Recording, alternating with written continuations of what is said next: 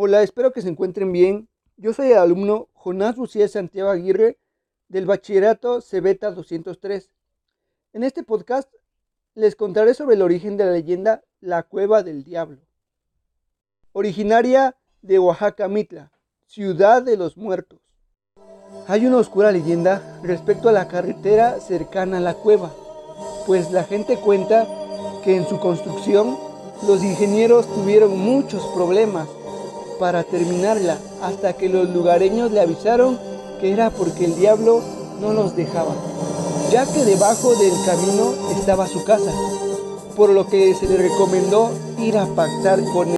En un principio nadie se atrevió a ir hasta que el encargado de la obra se armó de valor.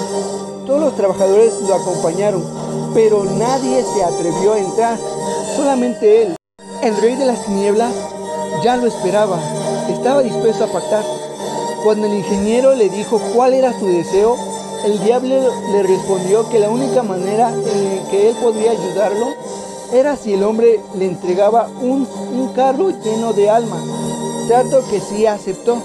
Cuando llegó el momento de la inauguración de la carretera, el ingeniero invitó a los habitantes del pueblo a estrenarla, sin saber que ese mismo día la maldición pactada estaba por llegar, pues un coche lleno de gente se involucró en un accidente, derramando vidas y sangre en la carretera.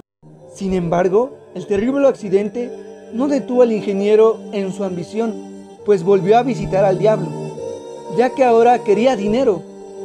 Cuando hablaron del costo del pacto, el diablo le dijo que él le buscaría la forma de cobrarle y el ingeniero volvió a aceptar, pero ahora sin idea de la tragedia que se avecinaba. Pasó el tiempo y los siete hijos del ingeniero fueron perdiendo la vida uno a uno, hasta que se quedó sin ninguno. Al final le quitó a la última persona que le quedaba, que era su esposa. El hombre obtuvo lo que quiso, era millonario, pero estaba completamente solo. El hombre terminó sus últimos días completamente loco. Sin embargo, después de que falleció, no descansó, sino se quedó a pagar su condena, ya que ha habido personas que aseguran haberlo visto llorando por la carretera, tratando de impedir que otros entren a la cueva. Aunque no es recomendable pactar con el diablo porque puede tener devastadoras consecuencias, las personas que tienen intereses en contactarlo asisten a esta cueva. Además, se dice que el martes es el mejor día para visitarlo. Y bueno, con esto concluyo esta leyenda, el origen de la leyenda de la cueva del diablo. Espero que les haya gustado.